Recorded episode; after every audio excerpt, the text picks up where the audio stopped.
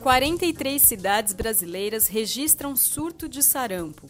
Alternativas para controlar o aquecimento global. Brasil bate recorde de medalhas nos Jogos Pan-Americanos do Peru. Essas e outras notícias estão na edição 135 do Jornal Joca.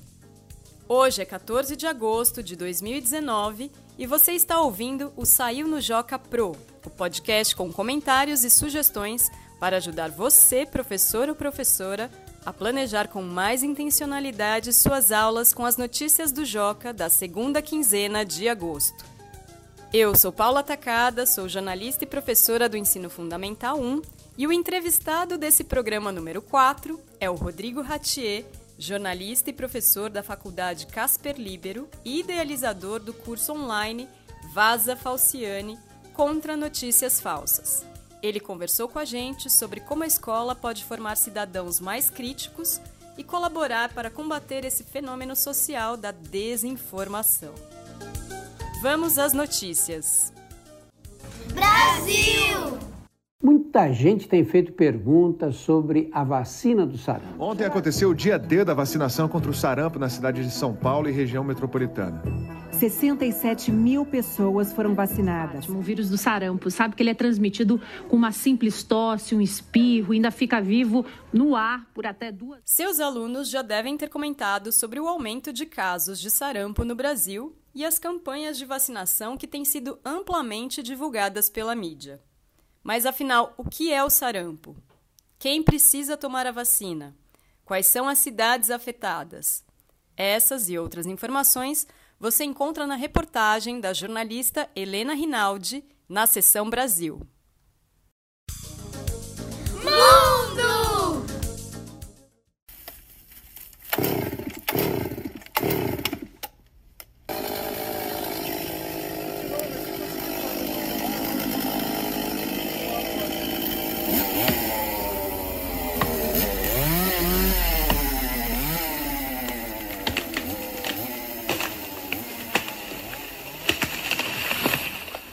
Pesquisa apontou que o aquecimento global é o fenômeno que mais afetou o planeta nos últimos dois mil anos. Além da notícia sobre este levantamento, esta edição do Joca traz duas outras reportagens ligadas ao meio ambiente com alternativas para controlar o aquecimento global.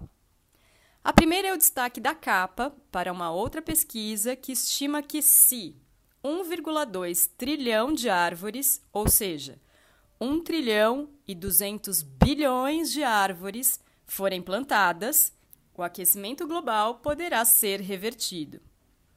A outra reportagem indica o aumento de vendas de carros elétricos no Brasil. E o que isso tem a ver com aquecimento global? Confira na seção Coleção as vantagens e desvantagens desse tipo de veículo que, em geral, polui menos. Esportes! De ouro para o Brasil! E na seção esportes, os detalhes da melhor campanha do Brasil nos Jogos Pan-Americanos de Lima, no Peru. Nosso país terminou a competição em segundo lugar, com 55 medalhas de ouro, 45 de prata, 71 de bronze, totalizando 171 medalhas. Agora vamos à entrevista com Rodrigo Ratier, jornalista e professor da Faculdade Casper Libero e idealizador do curso online Vaza Falciane contra notícias falsas. Então, Rodrigo, obrigada por ter aceitado o nosso convite de conversar com os professores que trabalham com o Joca na sala de aula. Imagina, é um prazer sempre falar com os professores que usam o Joca. Então, Rodrigo, o que a escola pode fazer para formar alunos mais críticos em relação às fake news? Olha, Paula, eu acho que a primeira coisa é investir em um aspecto que já está bem delineado na Base Nacional Curricular Comum, que é a educação midiática. Né? Esse é um trabalho que pode ser feito em várias disciplinas. É, certamente a disciplina privilegiada é a disciplina de língua portuguesa, em que os gêneros jornalísticos são, são abordados. E quando a gente vai falar de notícia falsa, nós estamos falando de notícia e a notícia é o gênero jornalístico por, por excelência. Né? É, então, acho que do ponto de vista da língua portuguesa, você pode é, analisar tanto os aspectos é, elementares discursivos da construção da notícia, né? E estamos falando né, do lead, que é aquele parágrafo inicial de resumo, da ideia de pirâmide invertida, que é o que tem mais relevância vem primeiro e com mais espaço, os assuntos menos relevantes vão vindo abaixo e, e progressivamente com, com menos espaço, e os próprios procedimentos jornalísticos, né? mostrar em sala de aula como um texto jornalístico ele tem um, um compromisso com a não ficção, ou seja, eu gosto sempre de dizer o seguinte: o jornalismo ele não é a realidade, ele não é um espelho da realidade, porque a realidade é muito múltipla, né? E muitas coisas não cabem é, no reflexo desse, desse espelho, mas ele pode ser e ele deve tentar ser um retrato da realidade, com a ideia de enquadramento mesmo, né? Sempre que a gente tira uma foto, algumas coisas ficam de fora, mas a boa foto sempre vai tentar incluir o máximo número de elementos. Então, o jornalismo, por meio das notícias, deve tentar fazer esse retrato da realidade. Para representar a realidade, é, os jornalistas colocam em marcha alguns procedimentos. O procedimento de apuração, né, por meio de entrevistas, que é o que a gente chama de fontes primárias, ou por meio de pesquisa, que é o que a gente chama de fontes secundárias.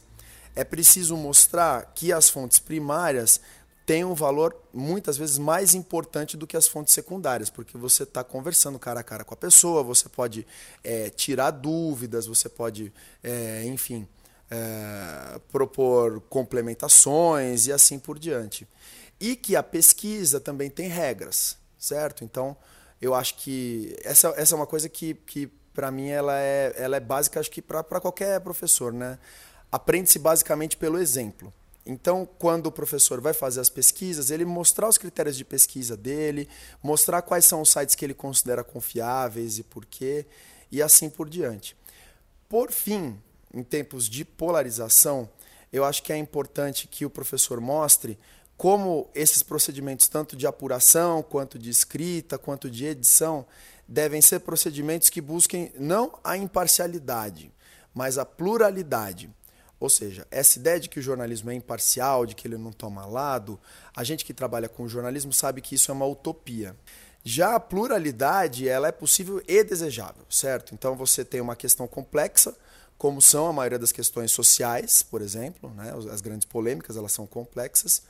E o bom jornalismo é aquele jornalismo que ouve os diferentes lados, tirando conclusão quando elas forem possíveis, ou não tirando quando, enfim, não houver evidências a, a, que possibilitem, vamos dizer, uma palavra final sobre o assunto.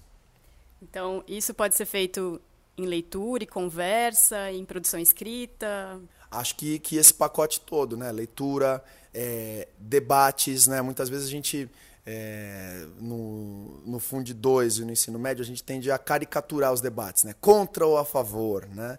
O que é empobrecedor. Você tem matizes, você tem nuances, né? Posso ser contra alguma coisa é, de, um, de, um determinado ponto de vista, mas se mexer um pouquinho no argumento eu posso ser a favor. Né? Então, acho que além da escrita e da leitura, leitura sempre de, de, de boas referências, né? de novo, a questão do, do exemplo, né? trazer bons exemplos e dizer por que, que a gente admira, por que, que a gente considera bons exemplos aquilo que a gente está trazendo para a sala de aula. Então, leitura escrita e o debate também com essa postura é, inclusiva, generosa, né? de, de mostrar que é, o outro lado é um adversário, não é um inimigo, que estratégias de desumanização, de, de exagero, de caricaturização, né? é difícil essa palavra, né? caricaturização do ponto de vista é, é, contrário não são desejáveis, não contribuem para que as pessoas formem a própria opinião. Acho que tudo isso pode estar tá, pode tá presente. E eu acho que, que uma coisa que eu gosto sempre de fazer é mostrar a pesquisa. Vamos simular os comportamentos é, de pesquisador, né? Então, vou pesquisar alguma coisa no, no Google, eu mostro para a turma, né? Assim, quais são as palavras-chave que eu, que eu digito, quais são os sites que eu acesso e por quê, é, enfim, o que, que eu vou considerar de cada uma das referências que eu, que eu acessei. Eu acho que essa é um, um vamos dizer, um, um, um, conteúdo procedimental que ele é muito importante para a gente no, nos dias de hoje. E os professores podem se preparar melhor para fazer esse trabalho de prevenção a fake news ou de combate a fake news? De que maneira? Bom, é, tem muitas iniciativas, né? Eu, eu coordeno uma iniciativa chamada Vaza Falciane, que é um site de, de. É uma espécie de curso online, mas é um site que pode ser acessado livremente também, você não precisa fazer sequencialmente, contra fake news, que fala um pouco das definições de, do, de notícias falsas, de como esse guarda-chuva é, da notícia falsa, na verdade, ele é restrito, a gente fala mais em desinformação porque muitas vezes não é a mentira, né? Mas você tem um texto altamente agressivo e que pode levar as pessoas a tomar algum tipo de atitude mais extremada, é, também contribui para desinformar. Né? A boa informação ela ajuda a tomar boas decisões. A má informação ou a desinformação nos leva a tomar má, más decisões. Né? Eu, vejo, eu vejo dessa maneira. Mas eu acho que principalmente é ler boas referências, né? É você acessar um bom conteúdo midiático, porque muitas vezes a gente quer incutir nos alunos um comportamento que nem é nosso, certo? Se eu me informo pelo WhatsApp, tá certo? Com fontes que eu não sei de onde vêm e que eu acredito porque elas vêm, porque elas vêm embalada numa embalagem afetiva, ou seja, foi meu marido que mandou, foi minha mulher que mandou, foi meu tio, etc tal esse não é um bom critério de escolha de notícias, né? Então, eu acho que é o momento também da gente repensar os nossos comportamentos, as nossas práticas e, por mais que haja problemas também na mídia tradicional, voltar para a mídia tradicional, certo? Quais são os grandes jornais? Quais são as emissoras de TV? Deixar um pouco de lado essa coisa de Globo golpista, é, de, vou falar de um lado e de outro, né? É, Foi-se de São Paulo, enfim. Esses são os lugares em que ainda se pratica um jornalismo profissional, com todos os seus problemas, mas onde esses procedimentos que a gente mencionou anteriormente, de apuração, de busca de uma pluralidade possível, eles é, podem estar presentes ou não, mas desejavelmente eles estão ali. Outros veículos não têm nenhum compromisso com isso, não tem jornalismo profissional, não fazem jornalismo muitas vezes. Né? O que a gente tem muitas vezes é uma propaganda política, uma formação de extremistas, porque é isso que a gente tem hoje no Brasil, é, embalado no gênero notícia. Né? A realidade é essa, não é jornalismo. E para terminar, como que os familiares podem contribuir para uma formação de uma criança mergulhada nesse contexto? Vou ser repetitivo novamente, né? Então, vou, vou, vou, trazer uma informação nova e vou ser repetitivo. A repetição é, aprende-se basicamente pelo exemplo. Se você se informa pelo WhatsApp, como é que você vai querer que seu filho leia livro, é, acesse fontes confiáveis de informação? Isso não vai acontecer. Né? Então, compartilhe seus comportamentos é, leitores e escritores com seus filhos, né? Qualificados, né? Assim, se, se, não for qualificado, repense, né? Mas sempre que você. Todo mundo tem alguma coisa de qualificado, eu acho, né? De trazer um, um livro, de, de buscar uma revista semanal, um jornal, um portal, né? Eu tô falando muito de, de, de impresso porque eu sou um pouco velho já, né? 40 anos a gente ainda tem um apego pelo papel, não é mais a realidade de hoje, né? Mas o, o se você checa um portal de notícias várias vezes por dia, esse é um bom comportamento leitor. Né? Você está no marco do jornalismo profissional. Isso pode ser compartilhado com, com o seu filho. E eu acho que os pais têm uma responsabilidade hoje.